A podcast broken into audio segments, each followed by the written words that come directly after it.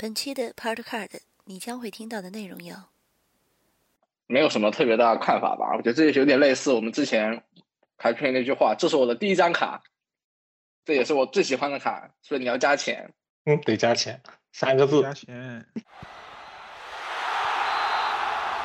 逐渐发现帕尼尼地标最后一句都是尬吹，是吧？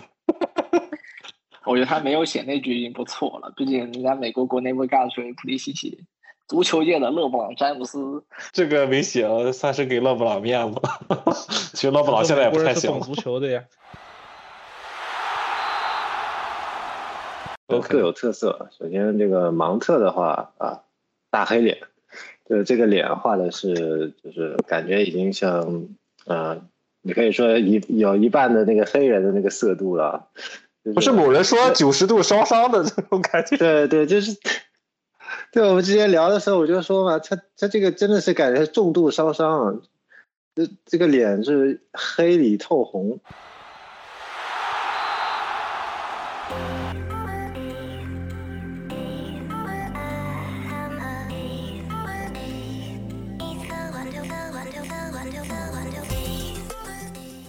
波斯抽检，聊卡为先。大家好，欢迎收听新一期的波卡青年。主持人若曦，死忠尤文图斯球迷；常驻嘉宾阿鲁斯，阿森纳球星卡凑套专家；资燕，BGC 球星卡 B 站 UP 主。卡圈很小，但是缘分却很奇妙。无论此时的你身处何地，且听我们聊聊球星卡的点点滴滴。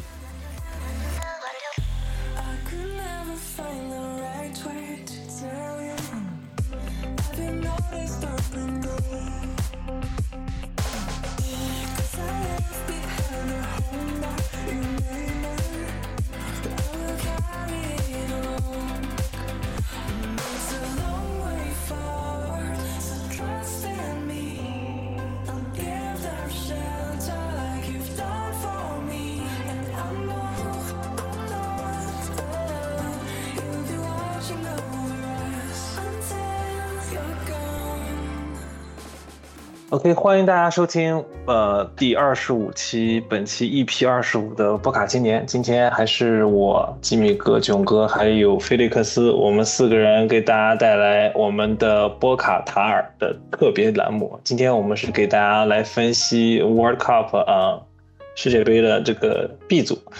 呃，然后在节目开始之前，我先给大家做一个呃。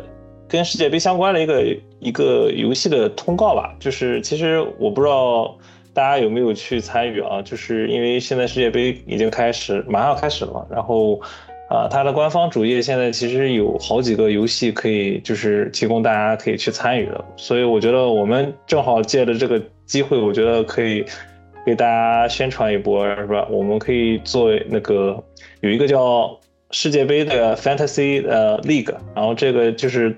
大家如果平时有玩这种范特西联赛，其实应该知道，就基本上就是给你一定的这种数量的金额的钱，你可以去从不同球队里面去选人，然后组成一个你认为最佳的一个球队，然后这个球队的分数会根据你选的球员在场上的这种比赛，呃，得到了一些进球啊、抢断干嘛的，就会算一个分数。所以我们邀请大家。进到我们这个联盟，到时候我们会把这个联盟的这个链接发到我们这个呃本期的播客的这个内容下面，然后大家可以到时候参与进来。然后我我们到时候会给大家做个排名吧，我觉得到时候前三名会有一个小奖品送给大家，然后这也算给大家一个小福利。所以这期节目开始之前，给大家做这么一个通告，欢迎大家来加入波卡青年的这个世界杯的 Fantasy League。呃，好，那其实我们今天录的节目已经基本上快到小组赛开赛了吧，已经没有到几个小时了吧，可能就十几个小时了吧。嗯，然后其实我们先讲讲这个最近发生了一些事情吧，因为这一个星期感觉好像发生了不少世界杯相关的新闻，所以我们先聊聊新闻方面的内容，然后到时候我们再把呃今天的这个小组。B 组的这些内容给大家一一呈现。呃，那首先我们大家都知道是吧？今天刚刚得到消息，这个今年这个金球奖得主奔马，然后是因为大腿肌肉受伤，然后已经告别宣布退出国家队了。我不知道你们三个人对这个消息有什么看法？法国队真的是是不是有点太惨了？法国队今年我的感觉真的是挺不走运的，就是接连的关键球员的伤病嘛。一开始是坎特，然后到世界杯临近的时候又有那个恩昆库和本泽马退出，感觉也是给法国这个今年世界杯的形势蒙上一层阴影。对，我觉得问题不大，好吧？一八年人家也没有本泽马呀。也是，这个这也真是，哎，怎么说？有人说是本泽马是德国的罗伊斯，我不知道这个 是不是 合不合适。呃，德国的罗伊斯，啊，还是法国的？你想说是法国的罗伊斯？啊啊，对，这是意思就是相当于罗伊斯没有进德国队嘛，这都一个意思嘛，就一直是这样。就本泽马可能确实。法国队历届大赛很少参加，罗伊斯应该是一次都没有踢过。罗伊斯踢了一届，然后好像那届小组回家了，都是老倒霉蛋。对，还老倒霉蛋。哎呀，这法国不用担心，你九号位没有本泽马，但是你还有大吉鲁啊。哎，现在但是没有说征召这个替呃笨马是谁啊？还没有没有说出。呃，还没说，还没说，呃，要征要征召，到时候看吧。反正现在不是有几个人选吗？呃，包括呃，比如说马夏尔啊，也算。那不过马上有伤，可能不一定。所以，哎，就是包括之前替恩昆库那个是，我不知道你们有没有了解，是来自法兰克福的一个前锋对吧。嗯。所以，就说实话，法国人肯定是不会缺的。但是至于就是赛前这种老受伤，然后来回征调，就有点让人觉得挺挺那个的。哎，主要你伤的都是主力前锋啊，没有时间磨。没错，而且你伤的都是那种不容易来参加一次的。人家说恩昆库本来这届要大放异彩，本泽马就是多年回归也要好好表现了，就你这俩人全伤了。对，然后同样，其实前两天阿根廷也补招了两个，对吧？然后，哎，对，啊，阿尔瓦雷斯，呃，不是，是那个征召了克雷拉，克雷拉，对，一个还有是那个阿尔马达啊，这个有说法，这个是在美国，美国，美国踢的，阿根廷，L A F C，对，对。洛杉矶这边，这也是 FM 大跌了。呃，挺搞笑的是，本来克雷拉在 Prison 里面是有选了，然后 这次征召进来，呃好像没有打脸，是选对人了，蒙中了。对对。你看法国那边也可能会招迪亚比和或者是本耶德尔吧。迪亚比本来在 P P Z 里面出卡了，本来后结果后面没带上他，那如果补刀进去的话，应该还有说法。然后马内也是确定了，已经无缘本次世界杯了啊，也是非常遗憾。利物浦的红箭三侠都没赶上世界杯，对，这真的是唏嘘，不明朗。对，行，说完今年的金球奖前两名都无缘了嘛？现在这马内瑟瑟发抖。我靠！魔咒，天呃，这魔咒确实挺让人无语的，嗯。那说完伤病这一块儿，那其实还有什么内容？就我们这星期收到了，呃，关于 C 罗对吧？C 罗这个事情，其实 这两天在英国的那个独家专访也其实搞得也挺沸沸扬扬。我觉得其实也给葡萄牙国家队，我觉得上下肯定都有一些压力吧。呃，我也不知道是不是因为这个原因，C 罗在最后。世界杯前的一场热身赛啊，说是因为身体不适没有上，但不知道是不是因为其他原因。但是葡萄牙战绩还可以，我感觉不知道这个真正踢起来会不会受影响。反正每一场大家都会去看，毕竟也是说，不管是黑子还是粉都会去看，我能说流量拉满，关注度确实是拉满。现在可能就是一点点风吹草动，一些细微的呃这种微妙的球员之间的肢体语言的表达，可能都会引起媒体的高度关注吧。没错。就，之前那个更衣室好像是有画面说，呃，C 罗跟毕费有一个握手，但是当时的两个人的表情可能显得比较冷淡，然后嗯。媒体也是在这方面也是做文章，然后也是对毕费进行一些采访，但是后来好像又放出来带有声音的那个视频，就是澄清了一下，当时只是两个人在开玩笑，反正现在就这一点点呃风吹草动。对，一点风吹草动，可能媒体都会高度关注。媒体是只要流量不要脸的对，媒体是不要脸的，媒体是只要流量不要脸的，是完整视频是不会给你放出来，一定给你截一段。包含你像摩根采访里头，其实最爆的点都是在他的预告里头，实际他的内容你看起来就是会比预告展现的温和特别多。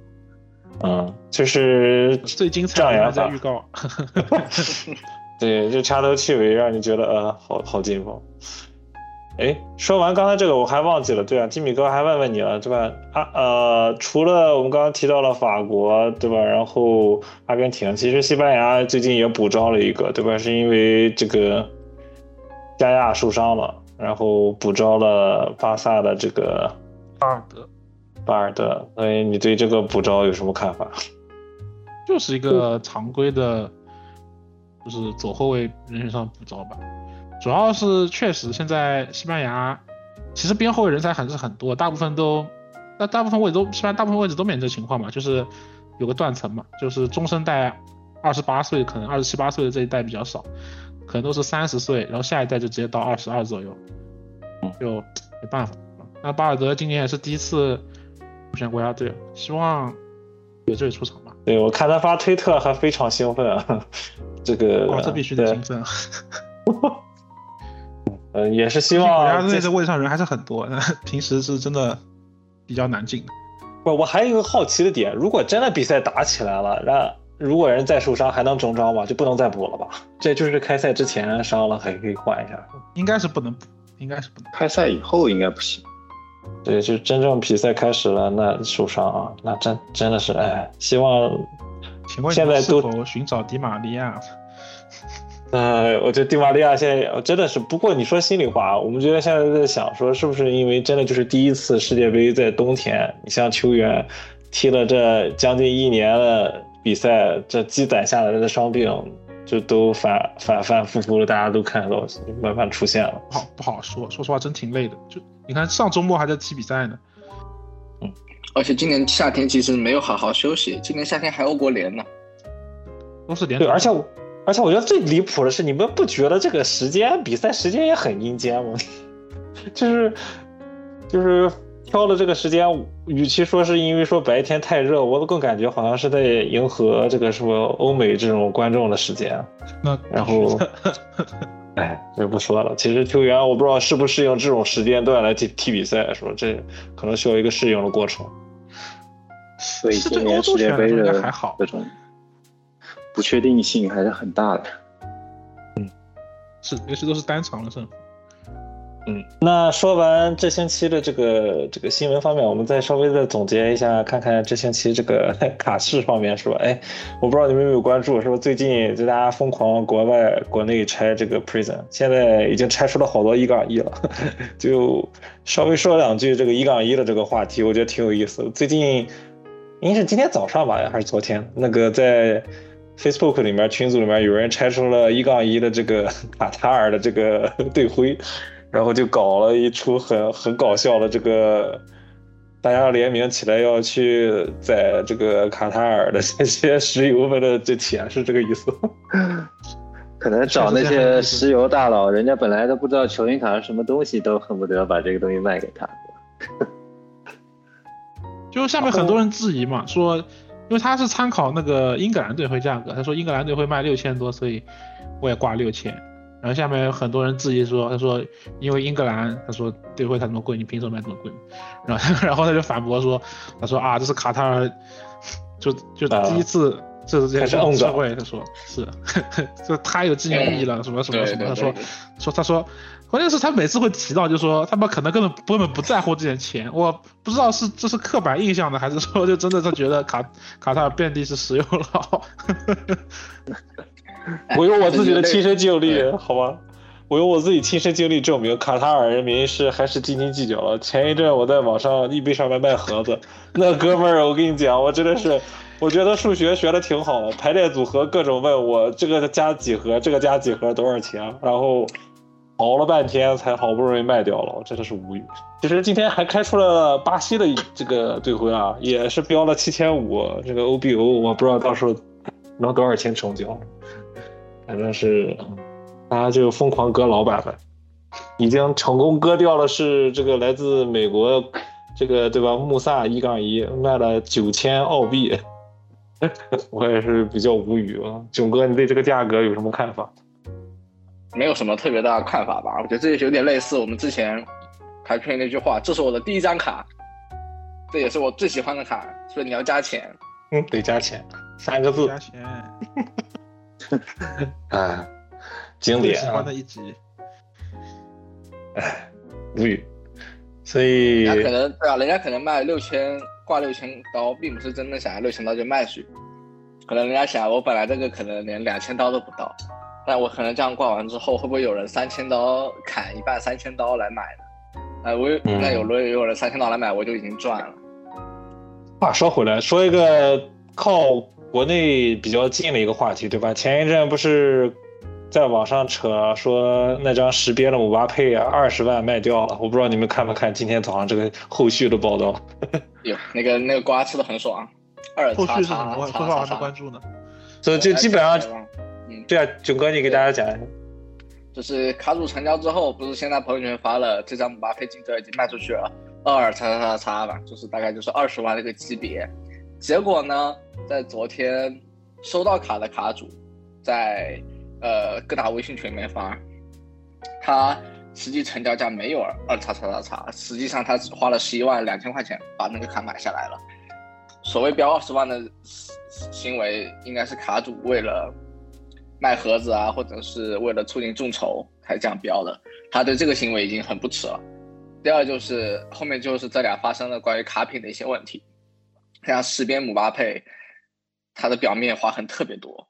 然后他们大概预估只能评到 PS 六、PSA 六这样子，所以他们觉得，哎呀更亏了，感觉这张卡去上拍一万一万美金都不到，啊，对，反正就这么一回事，就感觉哎，就是博眼球，我觉得就真的就是博眼球，就是不管是买家卖家吧，反正这种事情，你交易之前干什么去了，对吧？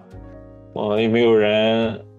有就我就说说不说不清，因为毕竟我们也不是当事人，对吧？我们不是卖家，不是买家。但整个这个事情，我感觉就是不知道谁后悔了，然后反正就搞了这么一出。对，对于普通卡面来说，那个卡品问题其实只是那个卖家和买家之间的事情，其实我们没有什么好说的。对对对。但最大的问题就是在于，卖家卖完之后包了标呃，在朋友圈标了一个虚假的价格，这个其实才是影响我们最大的，因为这会影响卡价。就以后你开拆一张梅西的十边或者其他好人的十边，人家就会想说，哇，二十万，既然你姆巴佩能卖二十万，对吧？你姆巴佩能卖二十万，我梅西标个十万块钱，标这个十五万块钱，是不是就很合理了？对不对？但实际上人家实际上本身这个价格就是被夸大了，或者说是这是一方面，我们收卡这方面会卡价会受影响。第二就是他可能会就是实际上就是帮助自己卡店卖盒子，对吧？本来没有人想众筹的，或者说众筹人嫌国内动辄六七万的一箱的价格觉得太贵，就看到你说你姆巴佩能卖二十万，我赶紧去冲了。那如果实际只有十一万的话，大家的兴致肯定没有那么高，对吧？这样说谎的行为真的是，呃，很看我很看不起这种行为。对，这算恶意这种炒作了，对吧？这是这种行为其实，哎，我我是觉得真的没有没有没有多大意义。你总归多少钱成交了？你像国外，你查一下，你总归会查得到了，对吧？你这个东西你要自己花，对，你要自己花二十万把它买下来，你自己做价，那我们没话说。那你又没有钱去买那个卡做那个价，你那边乱说谎，对吧？这种行为就好像是，比如说你在卡淘或者易贝有一个成交，但是你最后没有付款一样。对，这种其实是莫须有的，其实是对整个。整个这个没有没有太大帮助，真的是 就是这环境是不健康的，其实说不好听，就是一种掩耳盗铃的行为，对吧？你这种钱，你虚假报出来，大家又不傻，你说真的是，嗯，我只能说自己，如果大家去收卡，对吧？你还是要自己要有个数的，你不能说，就像刚才那个国外这个拿一杠一的卡塔尔去跟英格兰这种比，我觉得大家笑笑就就，其实自己都懂，对吧？其实就哎。就没有必要。你要说真的，都像人均像穆萨这种，对吧？那基基米哥家还开了个玩笑，不是说如果穆萨能卖九千澳币，那百分之九十五十以上的所有主力都不止这个钱了，对吧？所以就，这个东西，大家还是自己要有有一有量力而行嘛。我觉得自己还有有数，不要被这种啊所谓的这种群体群体导向而而而冲昏头脑。OK，所以这样我们就等于热评了一下吧。最近这个星期其实发生了这几件事情，也是紧跟着这个世界杯，其实也是热度吧。我觉得到时候如果比赛真正踢起来，可能大家到时候看看这个卡价，嗯，我觉得也会慢慢趋向于平衡。那说完卡这方面，然后我们再稍微再带带一个另外一个所所。也算是一个比较重磅的新闻了，对吧？其实我们之前也被打脸了，对？就是说今年还是真的会出这个大真金啊，至少目前看起来，呃，官方给的这个时间线是今年的十二月二十三号。其实，在这儿我打了个疑问，真的我就好奇，真的美国人会在赶呃叫圣诞节之前能把这个箱子发出来？我觉得就是按在这边工作。的经验，可能到那个时候，很多人都已经休假了，确实很怀疑能不能如期的去发行这么一个系列。尤其是现在延期已经成为，已经是个默认的事情了吧？是，贷款这都都很正常，是吧？Tops 的这个贷款行为以月来作为这个时间点计算，嗯，但是。先先说回这个主题吧，我觉得还是先说回这个大真金。我们看到在目前发出来这个，他每次帕尼尼会发都会给一个 PPT 吧，然后 PPT 这次给出来的这个配置，说是十张卡一箱，对吧？然后九张是至少是签字，然后那也就意味着一张或者到两张了，可能所谓的这种这个鞋钉，或者是这个钻石，或者是。那个金银块，然后，所以名单看起来对吧？我不知道你们现在对这个名单，因为他只是说了有八十个人是 base 的这种或者 base 以上的这种这种签字，那也并没有具体说整个名单会有多少人，但是看起来的话，应该还是没有意大利啊。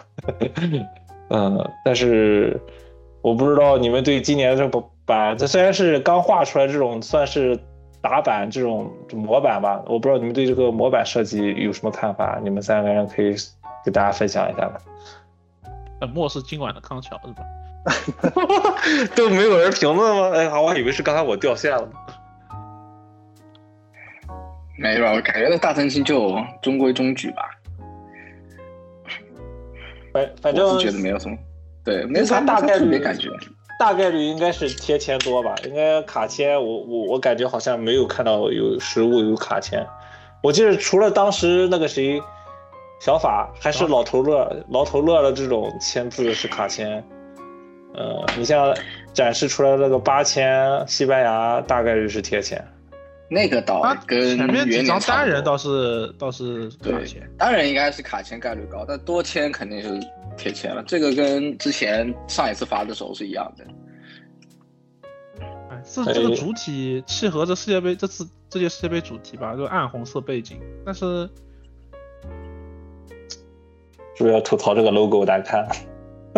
其实也还行，我感觉设计有点感觉有点怪，但说不上哪里怪。我还是我有觉得那个。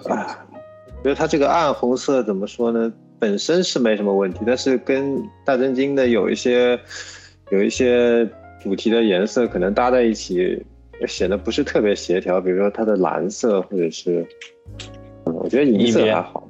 对，我可以一一边的那个颜色，对吧？对，看起来觉得不是很协调。嗯嗯，还有啊，设计这个东西也是见仁见智嘛。吐槽一点，他这次好像感觉。不知道是听到我们上次说的还是什么，好吧？他感觉这次球衣的料放大了一点，好吧？啊舍得放料了，但是他放出来那两个预览图里那几个 P 的，我有点有点难分的，说实话，这这张一点无聊图 P 的。呃，好歹说是今年的这个双签，双签好像是 Octane 是镜面了，终于摆脱了这种纯素卡的这种纸卡的这种这种品质了。但是也只有双签，我们看到目前写的是明显标注的是 Octane，就是所谓的镜面，其他的目前还并不知道它会不会都做成镜面形状。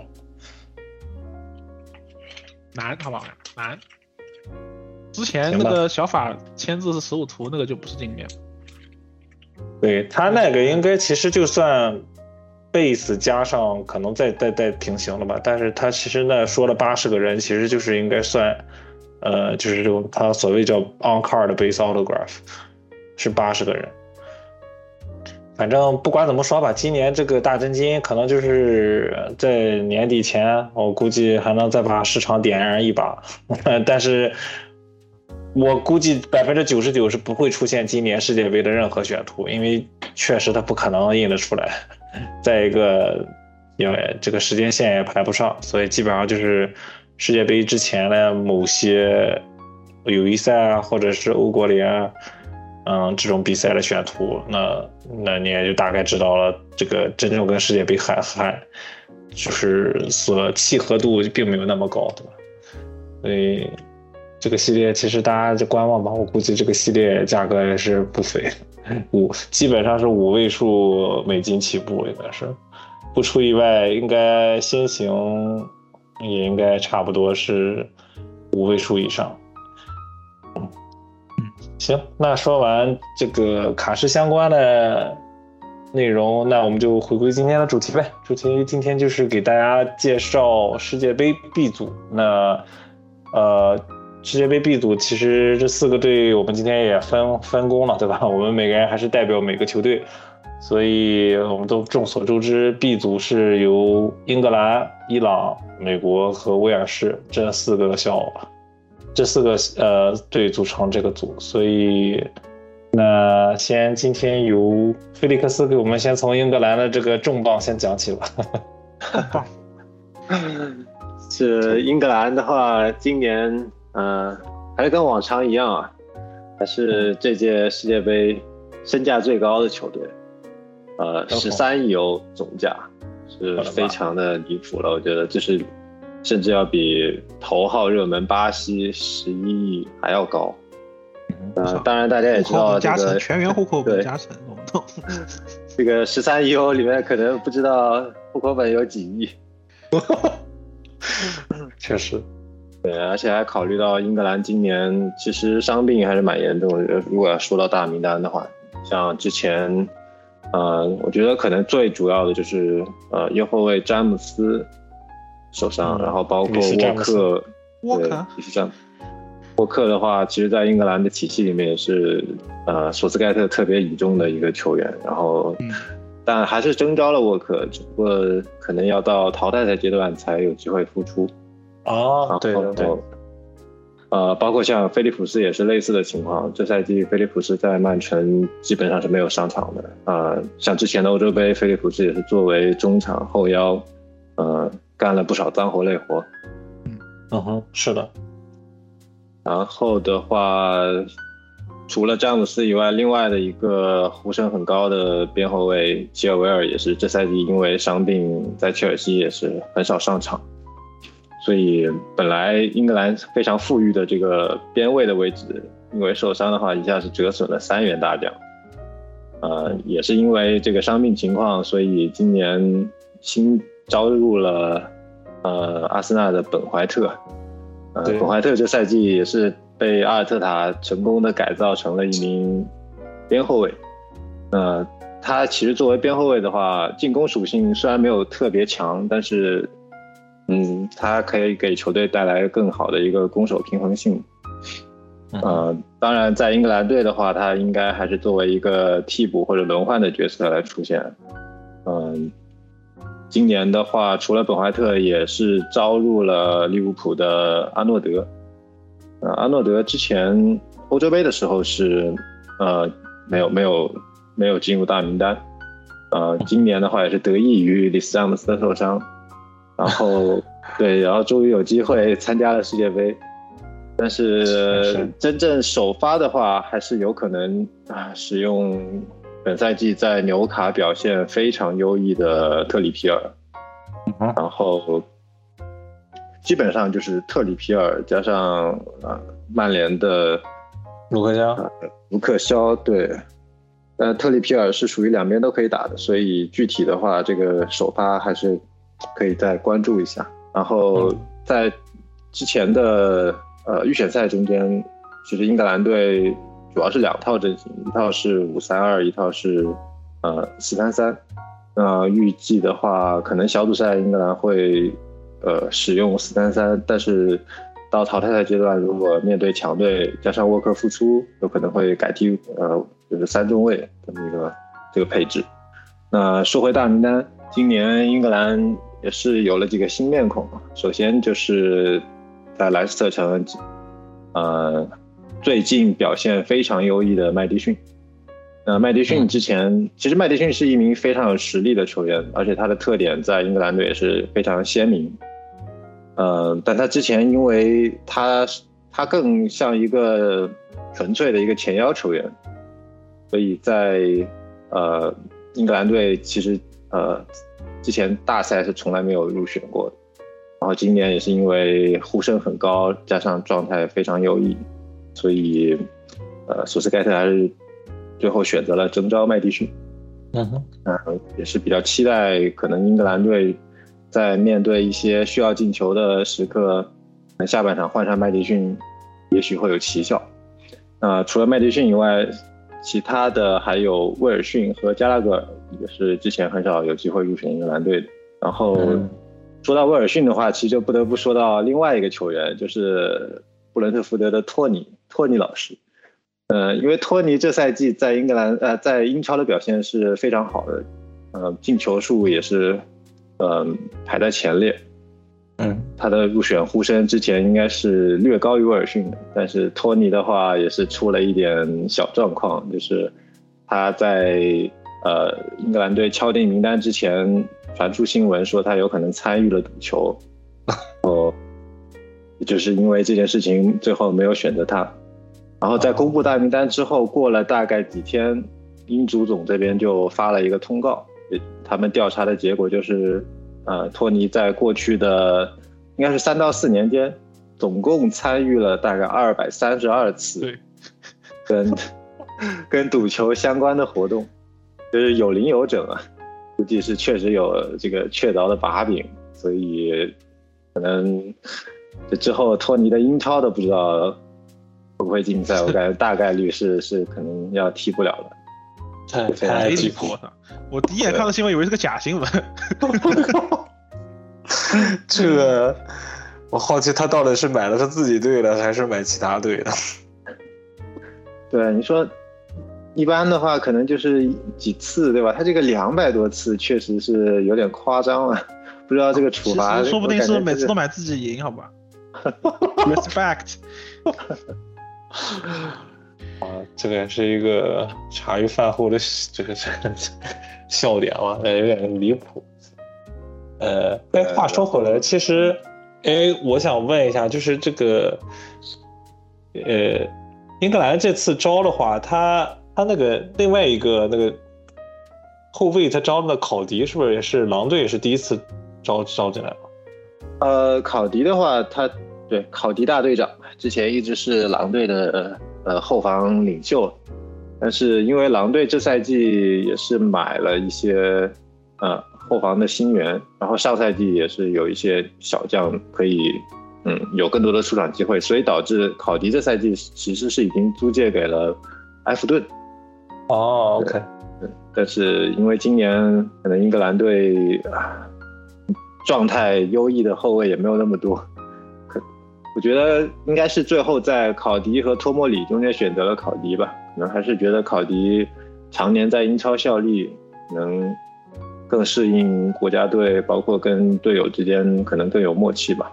但是啊，我觉得主力的话，应该大概率还是我们的航母马奎尔，加上呃斯通斯吧。如果是踢三中卫的话，应该还会有一个戴尔，但是戴尔这赛季在热刺的表现确实呃就不不带不带这个立场的话，确实是呃不敢 恭维。对对，我们比较中立，OK。对，所以估计小组赛应该就是马奎尔加斯通斯的这么一个中卫搭档。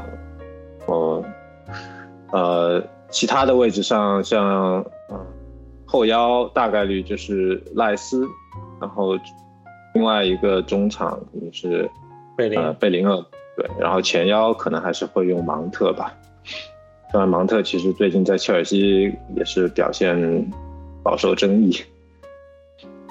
对，其实我看英格兰的这个征召名单，我蛮惊讶，他居然把麦迪逊算作前锋，我以为麦迪逊算前腰中场这种，我不知道为什么。对，麦迪逊的话，我觉得标准的定位肯定是一个前腰，但是英格兰队，因为英格兰队也有可能主打一个呃三后卫的阵型，这样的话可能也不设前腰的位置，所以也是有可能将麦迪逊直接推到一个边前腰或者是更像边锋的一个位置上去使用。啊，跟你对他可能就。归入了前锋这一类，嗯，然后芒特算在中场的话，确实芒特也是更多具有一个中场多面手的属性吧。虽然说他之前被强行拉到后腰位置上，表现也是比较好，那比较难以服众，但是芒特确实可能他的覆盖面、奔跑能力更强。麦迪逊在这一点上确实是稍显欠缺。我刚才看这个名单，我突然想到某群主当年一直喊了勒温，嗯，也因为受伤估计一直也没机会，不可能再入选。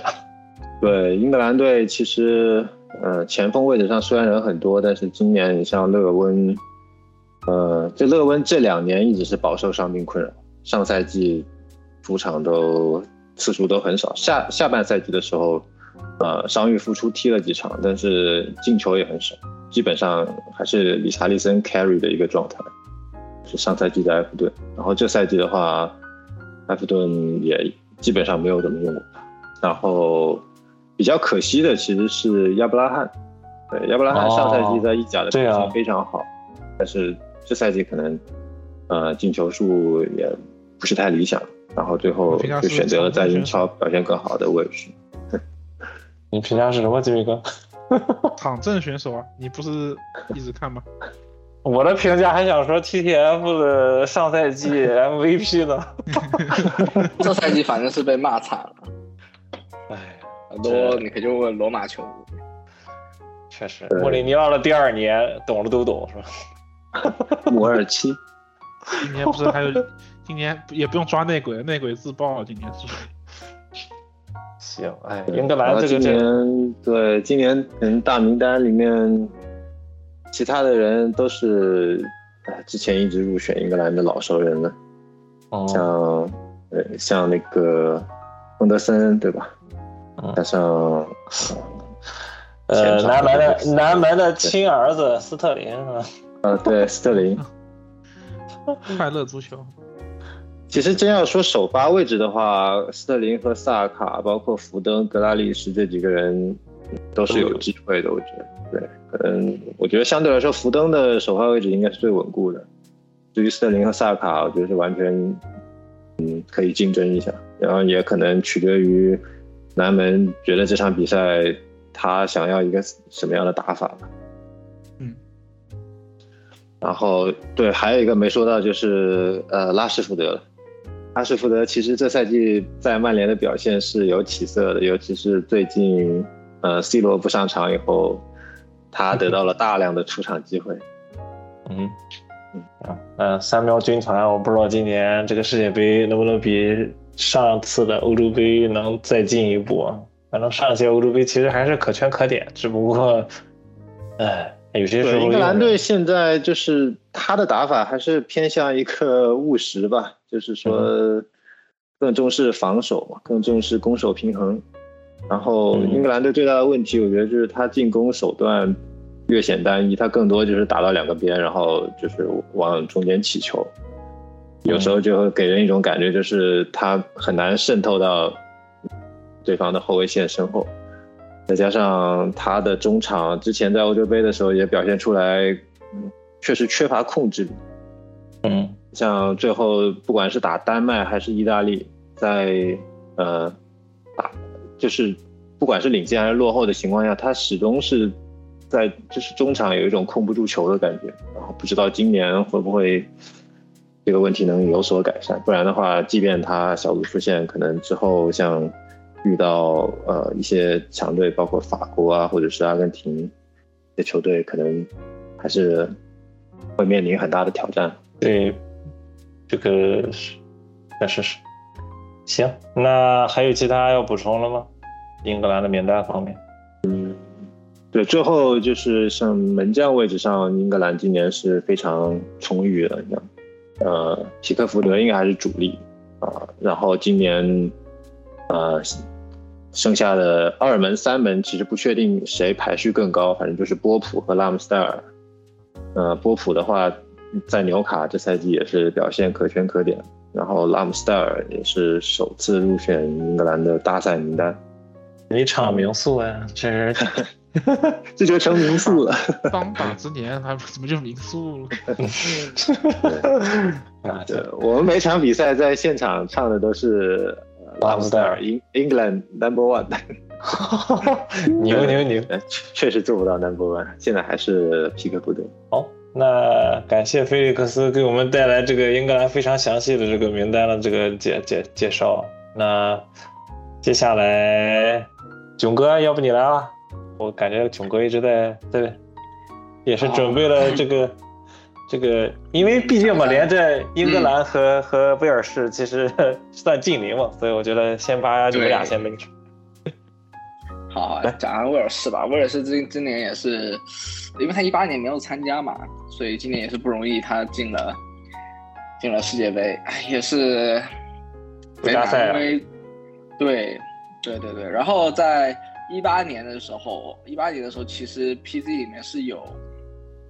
威尔士的卡的，但实际上呢，只有因为他一只有一一只有那个插放，就一八年他有一个 Road to Russia 和那个 Road to World Cup 的那个卡签字，里面插放了贝尔签字啊。今年终于他们进了之后，就有很多卡可以看了。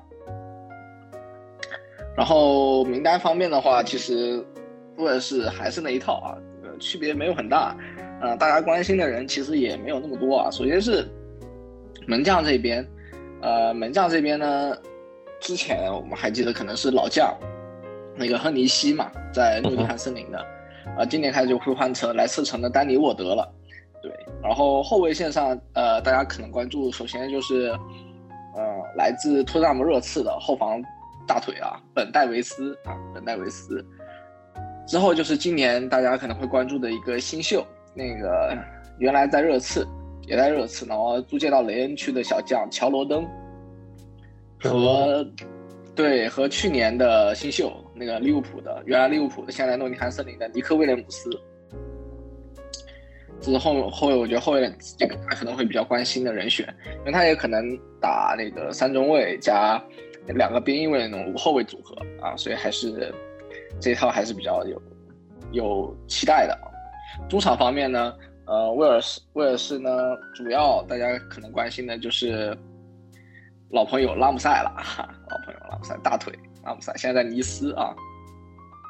而前锋方面呢，呃，首先整个威尔士最大牌的球星加雷斯贝尔，本赛季在洛杉矶 FC，而且状态保持的还算不错，还带领那个洛杉矶 FC 拿下了美职联的总冠军嘛，对吧？绝杀，绝杀。他的翻屏还在看的直播，哇，那个太精彩了。对，所以你可以理解说，贝尔至少在对，至少在今年下半年，他的状态保持还是很不错的。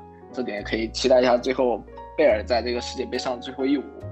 然后就是另外一个前曼联球员，现在在富勒姆的丹尼尔詹姆斯，这也是 DJ，对 DJ，大家可能也会很关注他，因为他的技术特点实际上在世界杯这种杯赛舞台上是特别实用的，他那种超快的速度、超快的反击啊，实际上是很有帮助的。然后我个人会比较期待大家去关注的就是今年前锋的一个替补，来自诺丁汉森林的布伦南·约翰逊，就是所谓的大家诺丁汉森林的太子啊，这个大家应该就明白了啊。啊，对，所以实际上从这个人员上来说，威尔士还是那一套，还是那一套。而今年卡方面的话，呃，实际上能收的卡其实并不多啊。呃，贝斯出了六张啊，拉姆塞、詹姆斯、安帕杜、贝尔、那个乔阿伦和乔罗登。然后特卡方面呢，只出了一张，那个就是除了地标之外啊，特卡就出了一张国家荣耀，是选用的是 DJ 啊，可可惜不是选的贝尔啊。嗯，对，所以威尔士嘛，反正大家都期待说这个欧洲红龙到底在这个组能不能偷一个第二啊，还是蛮有机会的。OK，感，谢囧哥的对威尔士的分析。那还有其他要添加补充的吗？OK，那吉米哥，那你作为今天代表美国队，你第三个讲讲吧。就是美国队，是大家非常怎么讲，众望期待的，拥有最多 CJB 的这一个球队，美国人的卡士对？我是不好说的。感觉大家最近要是关注过，稍微关注点美国比赛，就知道其实今年啊，包括去年到现在，美国对这个世预赛踢的其实并不是非常顺利，包括最后快结束的时候啊，打墨西哥和加拿大时候的表现。我只记得美国队非常阴险的去贼冷的一个地方 打墨西哥，极度离盘谱。外招，对，跑到西西那提的某个地方，我记得是，哇，这零下二三十度。继续继续打个叉，sorry。包括最近两次友谊赛，感觉你都知道吧？呃，零比二输给日本，然后后面九月份那场又是平了沙特，而且场面上都非常被动吧，感觉有点难以招架出来。呃，包括这个后面问题后面也会讲到。那我们先从名单开始讲起吧，还是先从门将开始？呃，美国的一门应该是马斯特纳啊，现在是在阿森纳的二门。然后这个菲利克斯应该很熟悉，好吧？然后杯赛门将，然后，然后，然后二门和三门的话，应该就是那个呃英冠的霍瓦斯和那个老队长约翰逊啊，三也是三十三三岁了，应该是。然后美国的话，整体偏向一个比较固定的四三三阵型吧，所以它其实征召啊和选人啊，在最近一年里面也是非常固定的。他现在也没有太多伤病。然后左后卫的话，首选的话，他首先首选就是来自富勒姆的这个罗宾逊嘛，嗯哼，啊，他左后卫是只有这一个人选，所以没有什么可以争议的地方。他右后卫的话是有，呃，德斯特和耶德林。德斯特大家老朋友了，好吧？巴萨前名宿，前民宿了吧，已经是已经不算民宿了。好的，好的，啊、我觉得这两个球员的风格大家应该也是比较清楚的，是是比较喜欢插上的吧。但是防守方面确实有点有点一言难尽吧。嗯，我总结应该是菲利克斯前两天总结了一个闷头带型选手。然后，嗯，这两边替补的话，有一个美职联的摩尔和这个门兴的小将一个斯嘉丽，但是感觉如果这几个这两个前面我提到这个切不伤的话，是不太会有出场机会的。然后中中中间中卫的话，这个组合也是非常固定的，是那个呃来自美职联纳什啊不是美职联，来自纳什维尔的这个吉莫曼和这个纽约红牛的这个呃阿伦阿朗啊，这个怎么说呢？一个也是一个高一个快吧，大概一个经典一高一快，就一个一个负责抢断，一个负责追嘛，就还是比较标准的这个中卫组合。然后呃，阿伦朗的话，他有一个这个在这个凯尔特人的维克斯，他们经常喜欢两个人交换着打。在最近友谊赛，你也可以看到这两个人基本上都是轮着上的，所以也不好说首发是谁，但是大概率是阿伦朗。然后还有中卫的话，还有个老将里姆，也三十多岁了，基本上后场就是这样配置了。嗯，然后中场的话就也是简单许多。美国队中场，说实话，他这个要教练要求也是非常的这个一致啊，他中场必须要有一定的这个抢断和这个突进能力吧。现在非常稳的中场就是这个。亚当斯啊，亚伦森，然后来自尤文的这个麦肯尼和这个我们刚刚提到的，好吧，九千欧元啊，不是对九千澳币这个穆萨，嗯嗯，这些这四个人里面，亚当斯应该是这个防守属性最高的，他一般是作为拖后的存在，他这个今年这个抢断数据非常的高啊，非常亮眼，在这个呃利兹联今年刚转会过去。然后，同样今年一样转会的还有这个亚伦森嘛。然后，他和穆萨都是可以打边前卫，甚至是边锋的位置，所以他们两个有可能会有一个往前提，提到边锋的位置。然后说回来，麦肯尼今年也伤了有段时间了。作为这个尤文球迷，若是哥没什么想说的吗？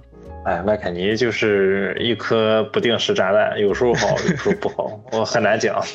是是是，这就是我刚刚说的问题，就是这些这几个四个年轻人吧，这个说实话，这个出球，你要是去看他们出球这个数据，是真的不太行，这个传球成功率有点，靠，我记得是不到百分之八十。我靠，就感觉听上去美国队这个中场他的工兵属性太高了，是他。哎，就我刚刚说的同质化有点严重了，他就是每要求每个人都要做到一样事情，但是你也没办法，他你很你很难要求美国队有一个什么那种天才型灵光一现的中场。美国人至少愿意跑，好吧，他们的跑动肯定是不会差于其他球队的。真的真的愿意跑，美国队这跑动距离是确实。原来到头来是田田径队。田径队不后退了，不防守了是吧？呃，美国队，嗯，确实，我们刚刚提到的这个麦肯尼和这个德斯特，今年其实都是经历了这个长时间的肌肉拉伤，也是刚刚前几天刚宣布，就是可以保证这个世界杯第一场可以首发。嗯，然后替补的话，我觉得大家可能也不太熟悉，我就 简单带过一下了，因为这几个不伤，说实话，替补是这个和和这几个还是有一定差距的。包括是来自那个塞尔塔托雷啊，然后西雅图的这个 Roden，还有那个 A 克萨啊，A 克萨今年是有机会上场的，说实话，作为一个替补。嗯嗯，然后前锋，嗯，我是跟你说，没有你说你说你去啊，没事啊。然后这就是中场了，前锋的话，那都是老朋友嘛，老熟人了都是。唯一一个值得关注的新人就是这个来自达拉斯的这个费雷拉了，今年二十一岁的这个小将。然后今年还有一个非常有争议的地方，就是这个前段这这两今年这个各系列都炒得非常火的，好吧？佩皮已经被誉为美国 这个冉冉升起一颗星星，好吧？今年连大名单都没有进。最近一次那个采访说是说啊选择萨金特，所以不要不要佩皮了。说说实话，我是有点不太理解的，不知道你们几位什么看法？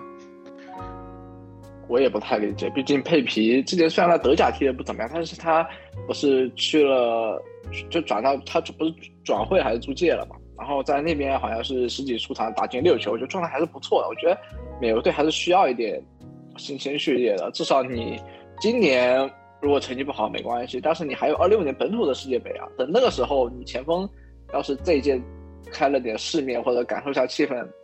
下节课他们就是主力了，对，而且很很关键的是，他之前所有的比赛都是上配皮，甚至首发，就就 现在不带就很奇怪。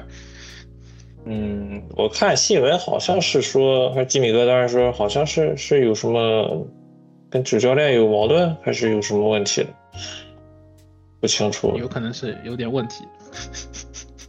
我觉得，呃，萨金特的话，确实这赛季在英冠的表现还是不错的。他现在是，呃，赛季打到现在进了九个球，呃，跟另外两个人并列射手榜榜首。嗯，我觉得带他也是可以理解，但是我觉得确实顶掉佩皮还是比较比较有争议的一个点。对，毕竟二十六个人名单，你其他的位置，你如果只选萨金特，那你其他人怎么说，对吧？觉得有点有点离谱，没有选佩皮，而且说不好听了，其实佩皮作为你包括现在的这这个系列的世界杯的，那美国也是算一个重要的 hit 位，那你这个大家都觉得这个 RC 很厉害，你就没有入选，我觉得多少有点问题。卡米也不答应，是吧？那美国队还有什么要补充的吗，米哥？那那最关键的人还没有说到啊，哈 哈，洛西哥这有点过分了。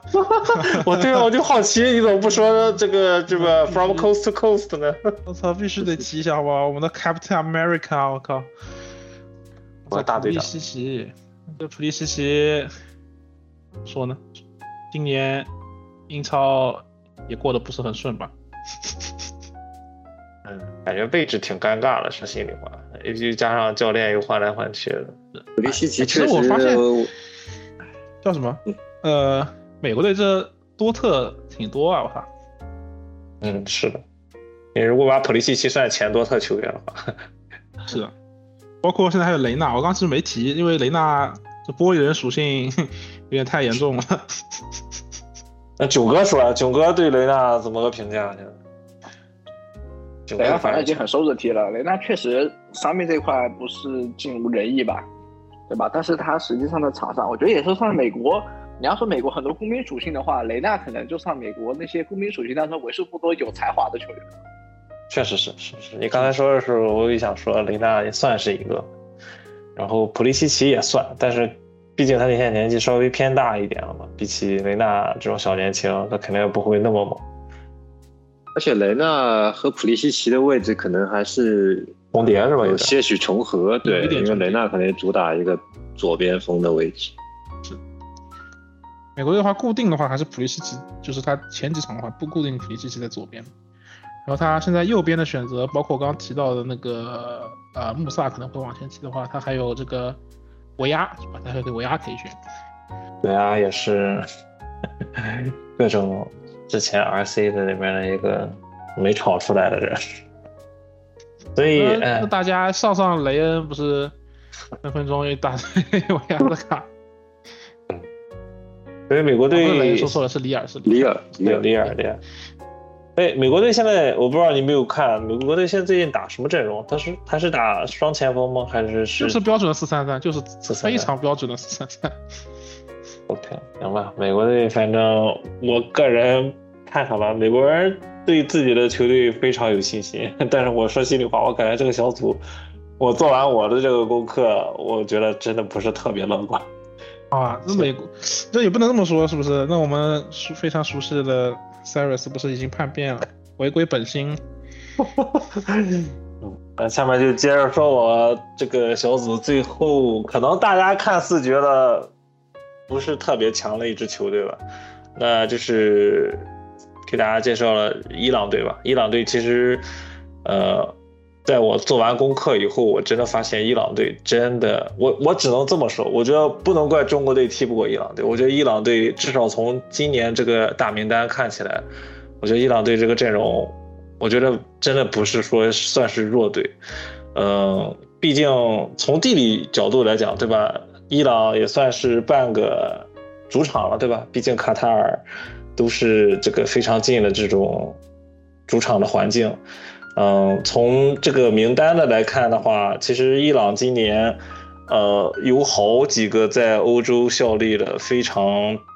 不能说大牌吧，但是非常有名的这种球员，对吧？那首推的肯定就是阿兹蒙，对吧？阿兹蒙代表的是伊朗这个这个中新生代的一个标志吧，因为阿兹蒙之前一直一直出名是从这个格超出名的，对吧？然后后来转会到了这个呃跟威尔茨同队，呃。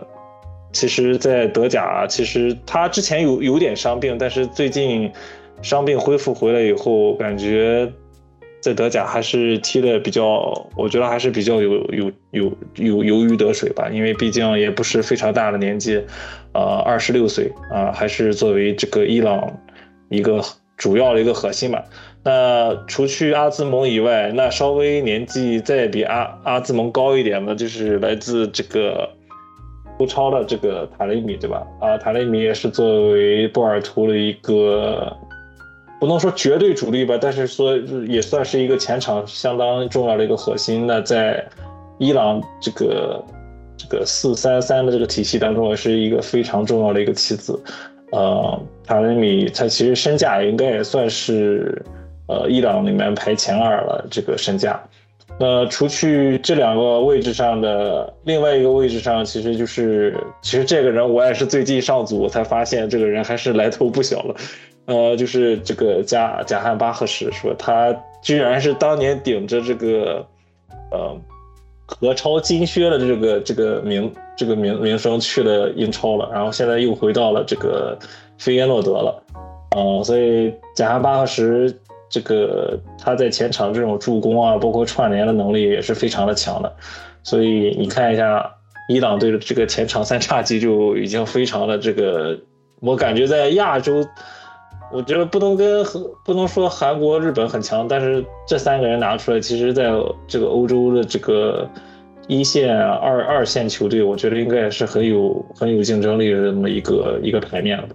那再看一下他中场，对吧？中场是今年有古多斯，这个我其实也是之前不知道，这个哥们儿居然其实是之前是在啊，其实有为瑞典国家队效力过，因为他的父母是瑞典人，但是在二零一七年之后，他就这个，因为毕竟是呃这个呃伊朗的有血统嘛，他估计应该是感觉在伊朗可能踢的主力比较。有更大的这种几率吧，所以他就，呃，转头在伊朗国家队效力了。所以他，呃，也算是一个比较，嗯，带有欧洲属性，甚至是血统这种风格的这种球员。所以他在中场应该也算是，呃，对伊朗队一个非常重要的一个一个中场的一个一个一个一个节拍器吧。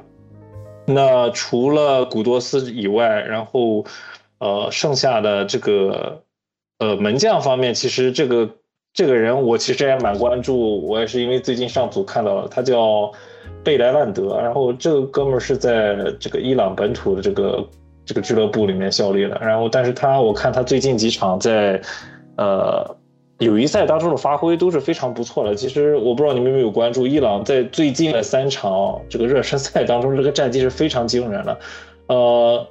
他上个月是一比零战胜了乌拉圭啊，当时乌拉圭是基本是全主力，然后伊朗是在比赛七十九分钟，最后是塔里米替补上场的一个进球，啊，战胜了乌拉圭。然后另外一场比赛也是在上个月，是跟塞内加尔，当时塞内加尔也是尽显主力啊，马内，呃，都是在场的，然后踢成了一比一，也是在。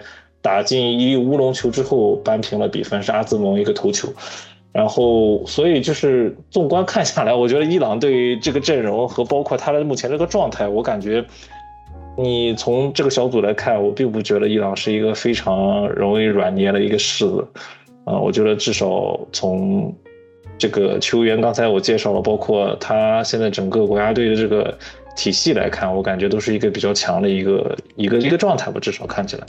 呃，还有一个要介绍了，忘记刚刚介绍了，也算是伊朗队的一个新新秀吧，也算今年也是 RC，叫做高利扎德。然后这个哥们儿是在这个比利时的一个俱乐部里面效力，然后比甲的沙勒罗瓦，呃，今年二十六岁，然后。司职的就是前锋或者边锋的位置，所以这是一个也比较值得期待吧，因为他可能基本上是应该是轮换贾哈巴哈什或者是塔雷米其呃其中的一个，呃，所以对，这就是我给大家介绍我对伊朗队的这个阵容的一个介绍吧。OK，那所以我们四个人已经把 B 组的这个阵容给大家做了一个算是比较详细的解释介绍了吧。那接下来我们到了第二个板块了，那就是其实我觉得这个板块还挺受大家这个之前的好评啊，就是我们今天再给大家介绍四个球队不同的这个呃所谓的地标的卡，然后那今天还是先由嗯这个刚刚开始第一个给我们带头的菲利克斯给我们讲讲英格兰今年的地标吧。OK，呃，其实说实话，英格兰这个地标没有什么太多可以说的，因为他他 今年这个设计，其实呃，如果说当当时呃玩过一八年 Prism 世界杯的那个呃同学，可能都呃可以可以发现，就是今年的这个设计跟当年呃不可不能说是一模一样，只能说是非常类似，就是。它选用的元素，嗯、呃，两者都包含了这个大本钟，还有英英国这个红色电电话亭，然后嗯，包括这个伦敦眼，就这个摩天轮的设计，这三个元素是同时出现在这两个设计里面。然后今年新加入的呢，就是一个呃经典的这个红色双层巴士，然后呃。另外一个呃，图上右边这个看起来这蓝色的这个建筑呢，它的名字叫做呃 Gherkin，就是英语里面是呃那种腌黄瓜或者小黄瓜的这个意思。然后呃，它的昵称其实对，也就是小黄瓜，但是它真正的名字叫瑞士再保险大楼。啊，这个楼呢，它是建于二零零三年啊。嗯，也算是在伦敦金融城里面一个标志性的建筑。它当时是，呃，就是伦敦城建的第一座高楼。啊，它其实也没有特别高，就四十一层，可能在国内大家看来也没有什么大不了的。但是像欧洲的这种呃老城市，可能高楼并不是很多，所以也是作为伦敦的一个比较有代表性的一个地标性建筑。那这栋大楼呢，现在是也是被挂牌出售的一个状态。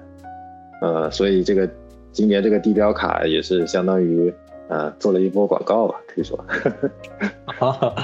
OK，对，那对说回这个呃地标的话，今年的选人终于是比一八年有了一个进步了，因为一八年选的这个呃加里卡希尔呃可以说是非常的迷，嗯、今年的话是呃选到了这个凯恩，对吧？凯恩也是英格兰呃这么。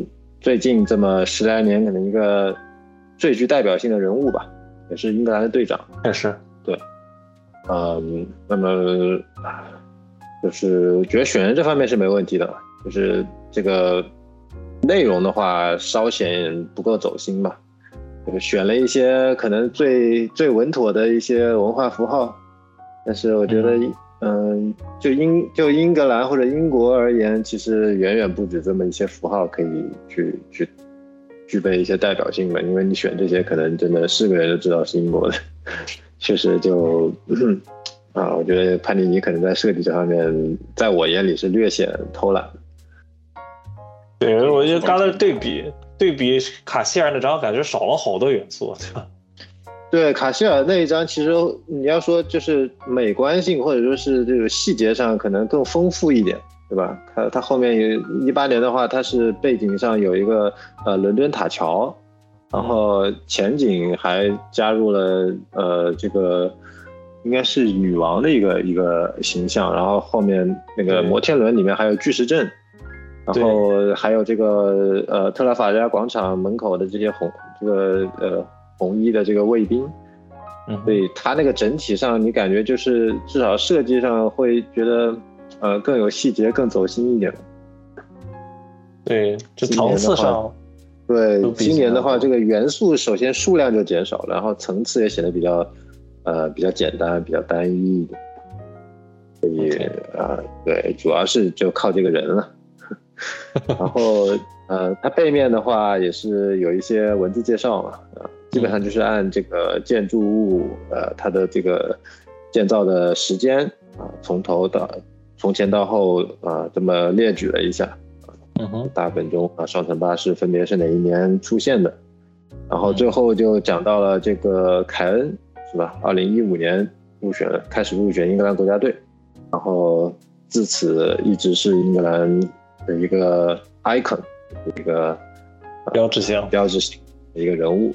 啊，然后最后还尬吹了一句，就说他，呃，就是他的这个代表性已经可能超越了前面这些英格兰的呃这种 标志性符号了，啊，OK，也就是对，就是一个尬吹吧。我觉得这个没有什么太多好说的，主要就是有英格兰的啊这么一个队徽加持，这张卡应该也不会便宜。对，从目前市场反馈价格，应该肯定是比当年的那个卡希尔价格要高。对对，这个选卡希尔确实是难以理解。OK，好，那感谢菲利克斯给我们先带来了今天的第一个地标，来自英格兰，呃的这个凯恩的今年的这个地标。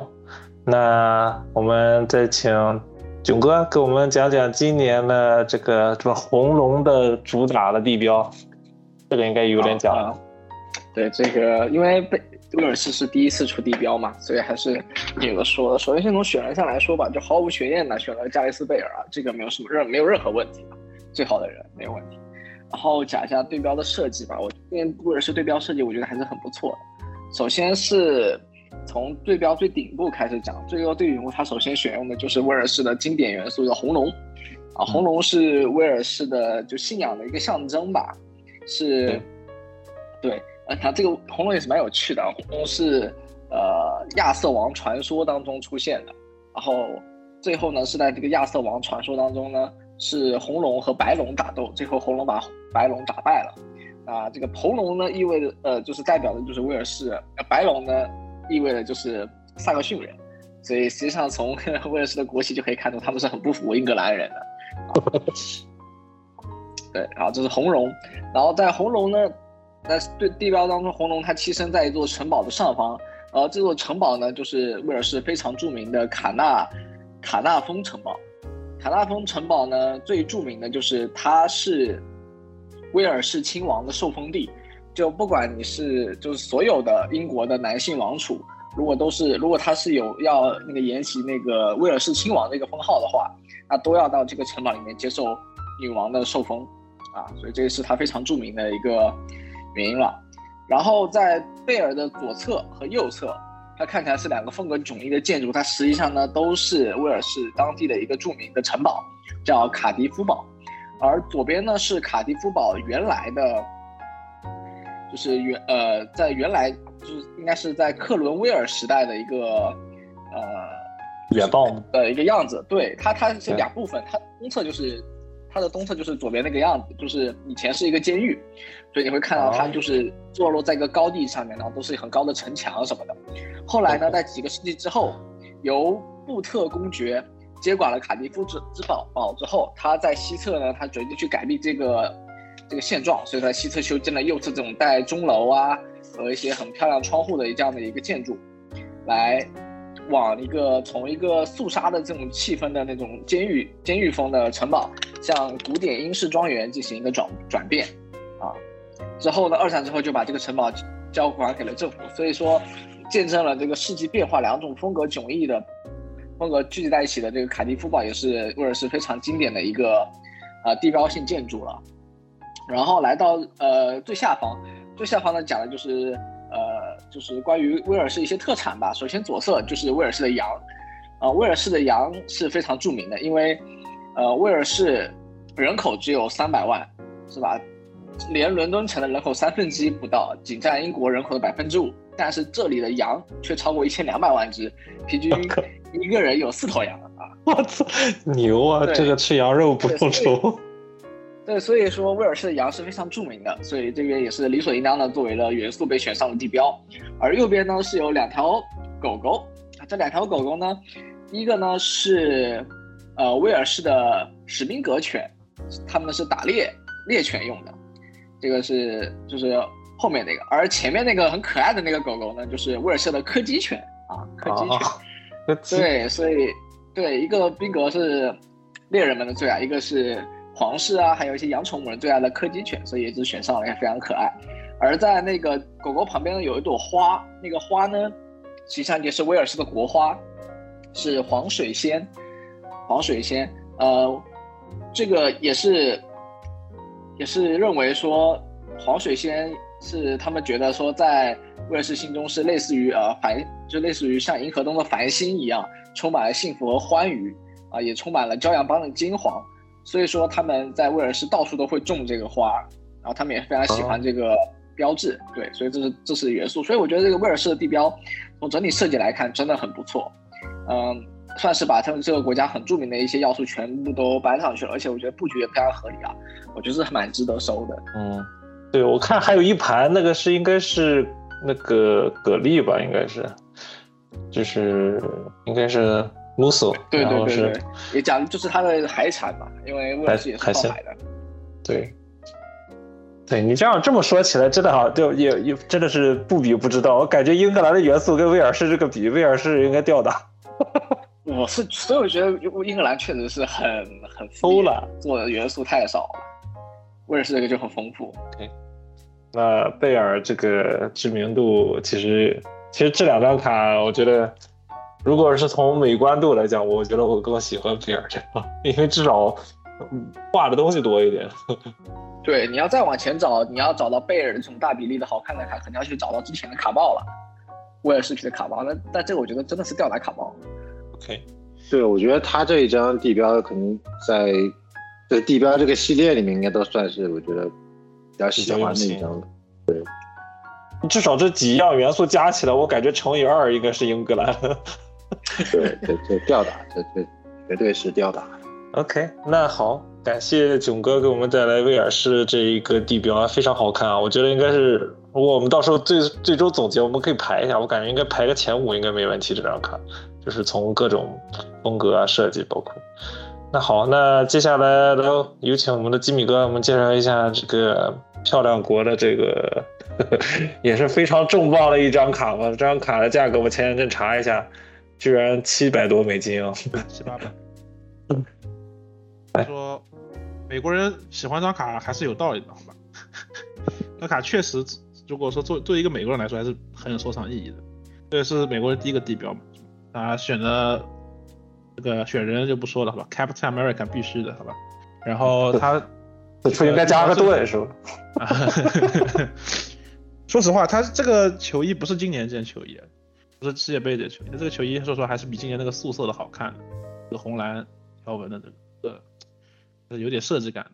耐克今年的那些都挺素的，说实话。啊，我们说说回地标，说回地标。那么这个地标最后面就是这个非常著名的这个拉什莫尔山啊，我们或者一般也叫这个总统雕像山嘛，就上面刻的是这个华盛顿、杰弗逊、那个老罗斯福和林肯，非常有代表性的四位美国总统。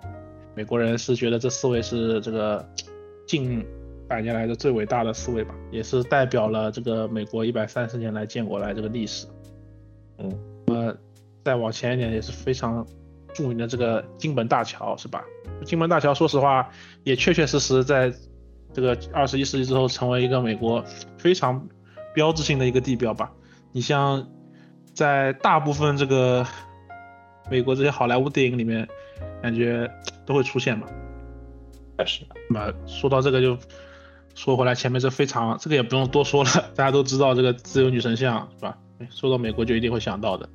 然后呃左边这个是骑着马，加了加了一个这个摄像机，那么它背后写的是这个啊 Hollywood Western，他说明说的是美国西部的情况。那说到美国西部，那我们确实就想到这个牛仔风格是吧？美国这个西部牛仔印象还是很深的，这它这个起源于这个美国西部美国西部牛仔片嘛，大家印象都是来自于此啊。包括他说西部，它是包括了好莱坞了，那他所以放了个摄像机在这儿。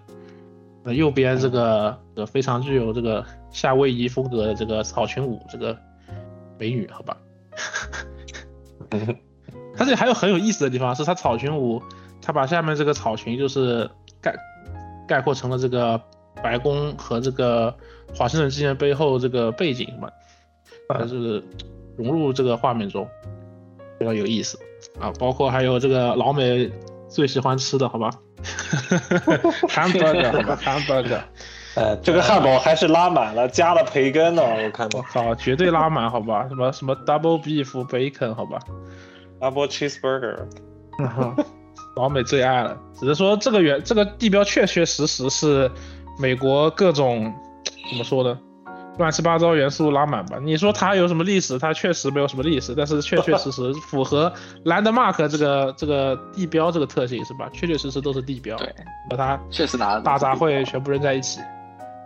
嗯呃，毕竟美国人自己出的卡，如果这张地标设计的跟英格兰那样，我感觉要要被人打了。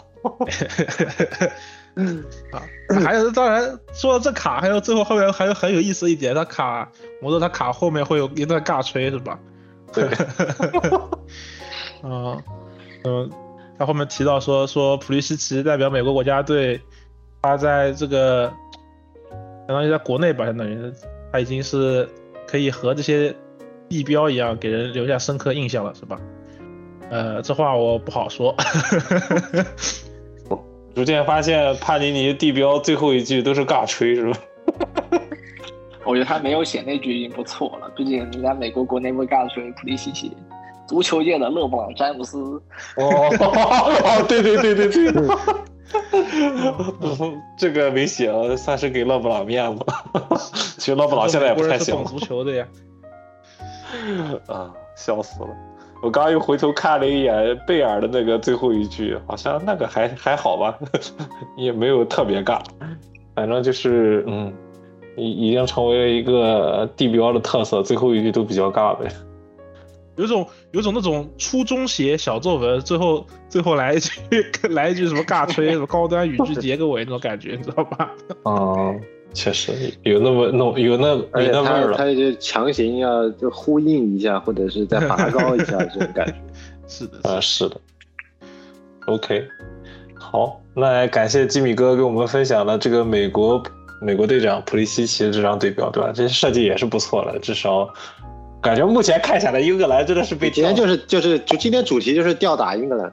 要来一个，不是，我觉得这个分组分出来以后，这个设计真的是我，我怀疑，严重怀疑英格兰那个设计师跟我接下来包括刚刚基米哥跟九哥说的完全不是一个设计师，就感觉就是最后，所以所以你明白了，他的背景太单调了，对，就实力越强，地标越拉。哦，是这样子吗？哦，是这 样子吗？原来，是原来如此。然后你说为什么法国连地标都没有了？是不是就是因为？哦，你别说，囧哥发现了这个恐怖如斯是吧？哦，这个囧哥发现了这个原来的内幕是这样的。OK，那我就给你看，那怪不得他把伊朗画的这么详细。我跟你讲，伊朗这个这个地标，我这我一开始以为查好像就没几样东西，但我后来越查越发现这藏了不少东西。嗯，那我就给大家说说这个伊朗的这张地标吧。我其实。看下来，我觉得还是挺喜欢这张地标的。那从左上角再开始讲吧。啊，左上角我们先看到一个很明显的是狮子头，对吧？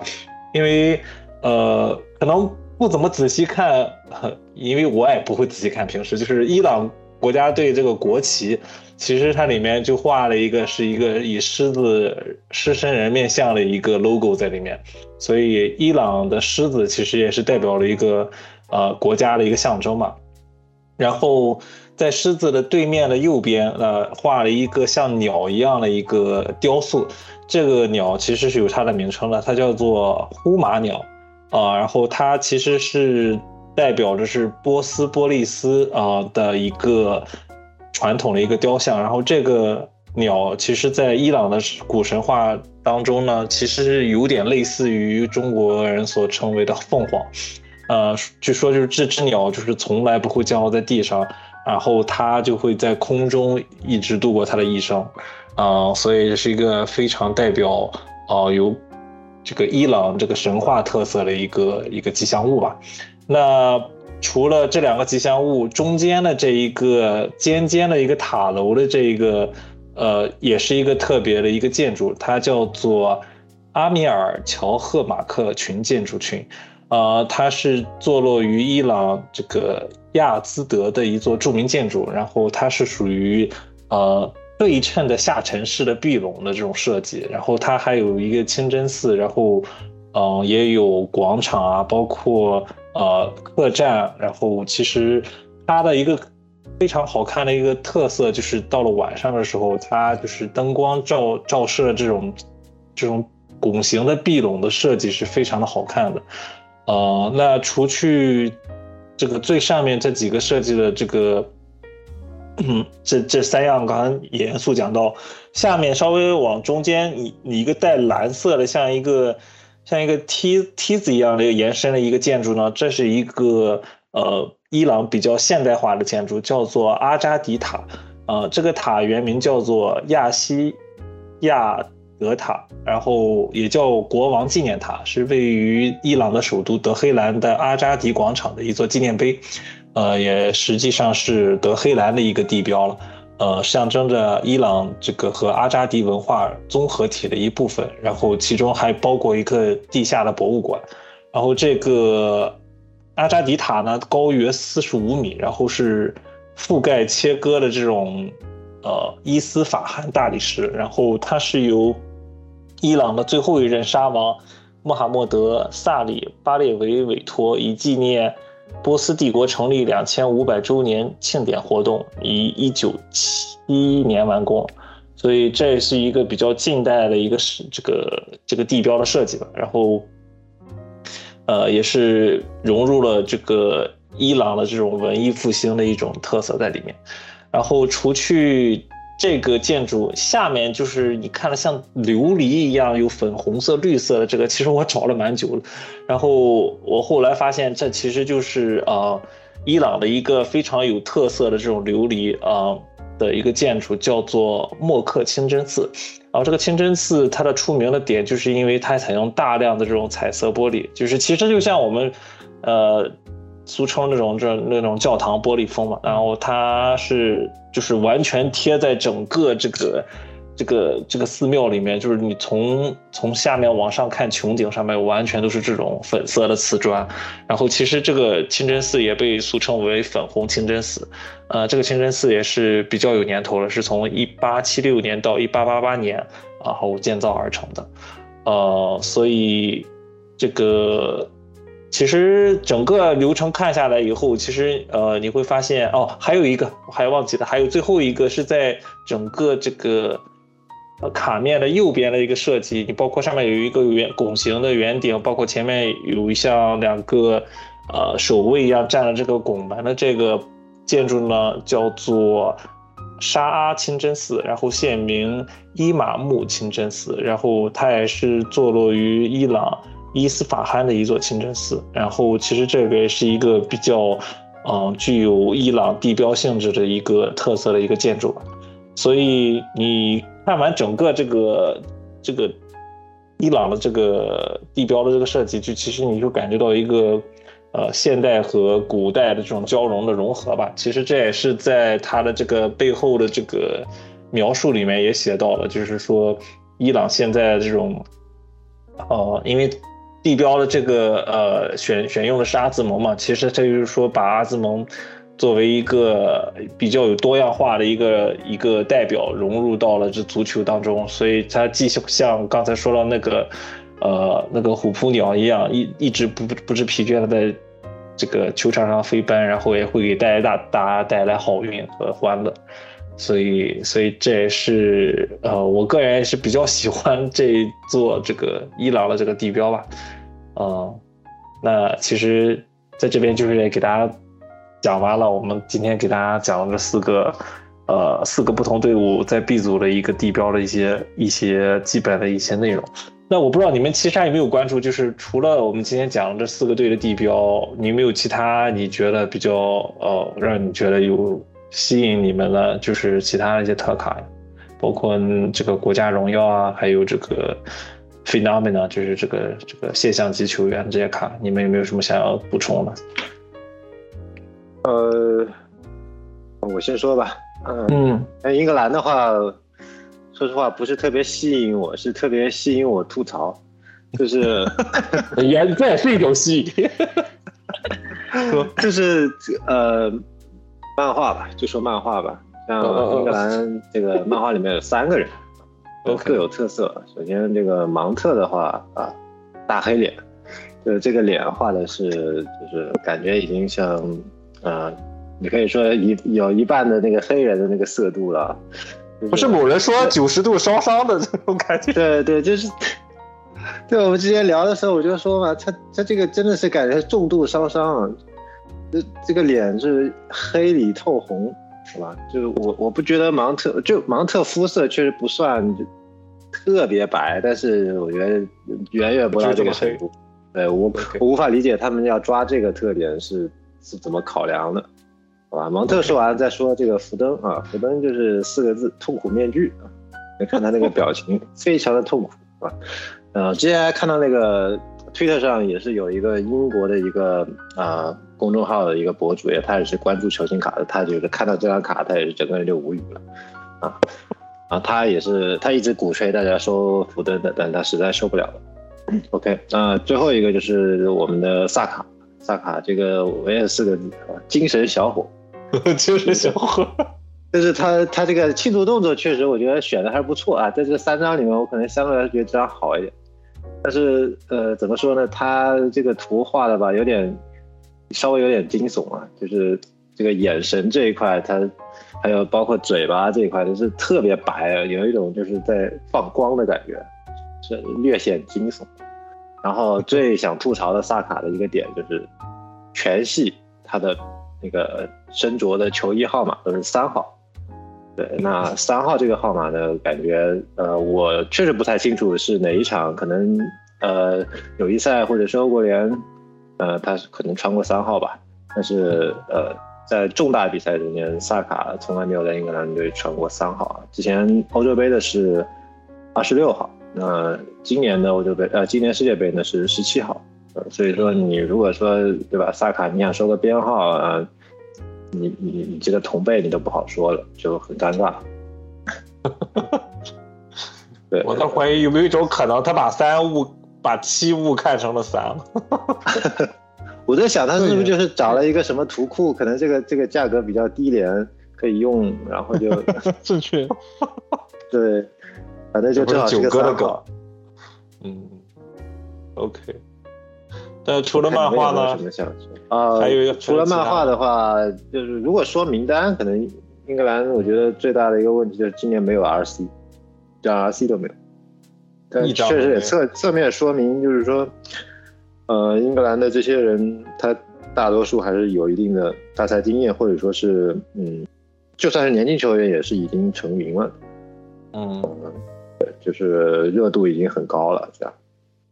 然后英格兰的名单的话，再有一个显而易见的问题，可能大家都对吧？稍微看一眼都知道怎么回事了，就是他这个签字啊的无力吐槽，好了，就是经典老头乐。关键的呢，他这个老头名单也不不算特别给力吧？就是当然这个小贝鲁尼还是还是在的啊，再加一个斯科尔斯，但是他也掺杂了大量的这些啊，可以说就没有什么太多人收的一些球员嘛，像什么布里奇对吧？呃，Paul Merson 啊，莫森啊，包括这个哈格里夫斯，很经典尼基巴特这种人，呃，就 就你如果要上组，你上英格兰你是很好出卡的，但是你出的卡不一定是你想要的卡。嗯，然后他统计了一下，就是他的普签现役五个签字，然后老人是十三个，然后现役这五个人呢，还有两个人是没有入选大名单的。是詹姆斯，呃，里斯詹姆斯和这个普老师这两个是呃没有进大名单。进大名单那里面，呃，两个门将，一个后卫，普签是这样啊。然后 International Ink 啊，这个这一版呢，老人基本上都是一样的。然后普签的话，就是多了一个凯恩和考迪。嗯，对。就这样，但是你真正你说你你如果想收英格兰的话，你肯定是希望有像什么，呃，签字能给给到萨卡啊、桑乔啊、福呃不是桑乔就算了，呃那个呃芒特啊或者是萨卡这样的人，但是他确实都没有弄到，所以这个签字比较无力吐槽。然后，嗯，再说到其他的话，就是 Colorwell 彩轮，英格兰是有两个人，嗯，这个还是比较给力的，就是萨卡和小贝，就是包括你如果你想上英格兰的组，然后你想博这个香火，但这就是六到八箱的这么一张卡，嗯嗯，英格兰的比例也算是最大的，嗯，对，然后。剩余的里面可能值得一提的就是，我觉得他的那个 connection 今年选的还算是比较合理的。呃，他三张 connection，第一张是萨卡和贝林，第二张是呃赖斯和菲利普斯，第三张是芒特和福登。相对来说，不管是从这个人员的年龄还有位置上，都是呃比较比较说得过去。嗯，OK，英格兰也是大户，这卡应该是蛮多的。对对，你如果想出卡，你就上英格兰，但是也很贵啊，就是呃这个价格就不好说，而而且会拆的很细，毕竟配置很满。对，确实。那囧哥呢？你看威尔士还有什么要说的吗？你其他的卡？威尔士，哎，威尔士除了地标之外，就一张特卡，就丹尼尔詹姆斯的国家荣耀，所以也没签字，所以 很节俭。蒂特贝尔说就行了，对，大家比蒂特贝尔说就好了。吉米哥呢？USA 有没有什么卡？嗯，我只能说 USA 卡不少啊。S A 卡是不少，就刚刚那些该老朋友我就不说了，就什么什么 Robinson、阿阿伦森、呃普利西奇、雷纳、佩皮、德斯特这种啊，阿麦肯，呃，其实大多数都已经出过卡了，大家都已经见过好多次了。啊，硬要说 R C 的话，得说佩皮了，但是佩皮也没进 名单是吧？啊，然后还有一些啊，他其实还有一些 R C，但是还有一些 R C 连之前那个大名单都没有进。啊，就对于我们来说，可能收入没什么意义吧，因为很难看到他在五大联赛出场。你对这个漫画怎么说呢？美国人自己的漫画，漫画我只能说有两个很好，一个不好，不好那个我不好评价。呃，我不知道为什么，我刚刚刚正好说到这个事情，我刚刚还在夸这个地标不错，是吧？那我们说回来，普利西奇这张漫画，双手指天，动作是很不错。这个脸我不知道他是怎么想想出来的，是吧？是痛苦面具二吗？普利西奇说实话还是有点小帅的，是吧？就有有有棱有角的这个脸，他能画成这个一坨胡子拉碴，然后这个扭曲变形，我是不知道怎么说的。一个虚空，一个什么？一个痛苦面具，一个扭曲虚空，是吧？嗯，佩皮那个也还不错。佩皮那个我记得是，呃，是很有朝气吧？怎么说？很有朝气。对。那麦肯尼呢？麦肯尼，嗯，大家如果知道这个守望先锋好吧，我要称之为现代铁拳，好吧？现代铁拳。有没有种？你不觉得有种那什么绿巨人的既视感吗？所以说嘛，就铁拳，如果你你应该知道铁拳吧？我知道。啊，说回来，地标刚刚说过了，那么还有个特卡，就 National Pride，National Pride 是雷纳啊，如果是美国国旗，大家都知道。呃，特卡的话，我觉得牛埃尔还是不错的。牛埃尔这次有配皮和刚刚提到的费雷拉，我觉得费雷拉才二才二十一岁是吧？说不定之后有有机会 去五大联赛。这个卡我还真没见过，你见过就开过吗？哦，现场没看过有开。好像很少，好像很少。目前还没有看到过。对，只是在他。OK。行，那其实最后伊朗也其实也没有特别多的卡，除了地标以外，也就是我刚才提到了，呃，有一张是他的这个 National Pride，National Pride 是塔利米，塔利米也是作为。呃，伊朗呢，现在应该是旗帜性的人物吧，所以其他的话也没有任何的特卡，然后就是一个队徽，嗯，也比较节俭，跟囧哥一样，就是如果能收地标，就是收一张阿兹蒙的地标，我觉得也是不错的，因为阿兹蒙也算，我觉得怎么算是，虽然没有孙哥那么火吧，但是我觉得阿兹蒙其实这个大家我不知道。有没有玩 FM？其实 FM 里面之前他的这个数据我看了一下，这个二三的数据，阿兹蒙数据还是很不错的。就是作为一个亚洲小伙子，有这种数据已经应该算是前前前列的这种 rank rank 的级别了。嗯哼，行，那其实呢，今天的节目其实就给大家分享到这边吧。其实零零散散我们讲了也不少，对吧？我本来还说要再多做一期，我觉得其实还就是每期讲一个小组，我觉得刚刚好。呃，所以，呃，马上就开始世界杯了，所以希望大家能多关注世界杯，然后也多收听我们的节目。那再次感谢三位，然后参加我们今天的录制。那本期节目就到这边了，好，感谢。谢谢大家，拜拜。拜拜。拜拜拜。本期博卡青年 Podcast 就聊到这里吧。对球队的热爱永无止境，也对球星卡收藏极度狂热。希望在这条不归路上，我们可以一直走下去。最后，麻烦大家喜欢我们的内容的话，关注分享我们的播客。追寻爱好的路上，感谢你我的陪伴。如果你有想听到任何有关于足球球星卡的内容或者问题，欢迎大家在客户端下方评论留言，我们会认真阅读每一条留言，并会参考在之后的节目中为大家尽可能的带来相关的内容。谢谢大家，祝大家在收藏的路上收获满满，Peace out。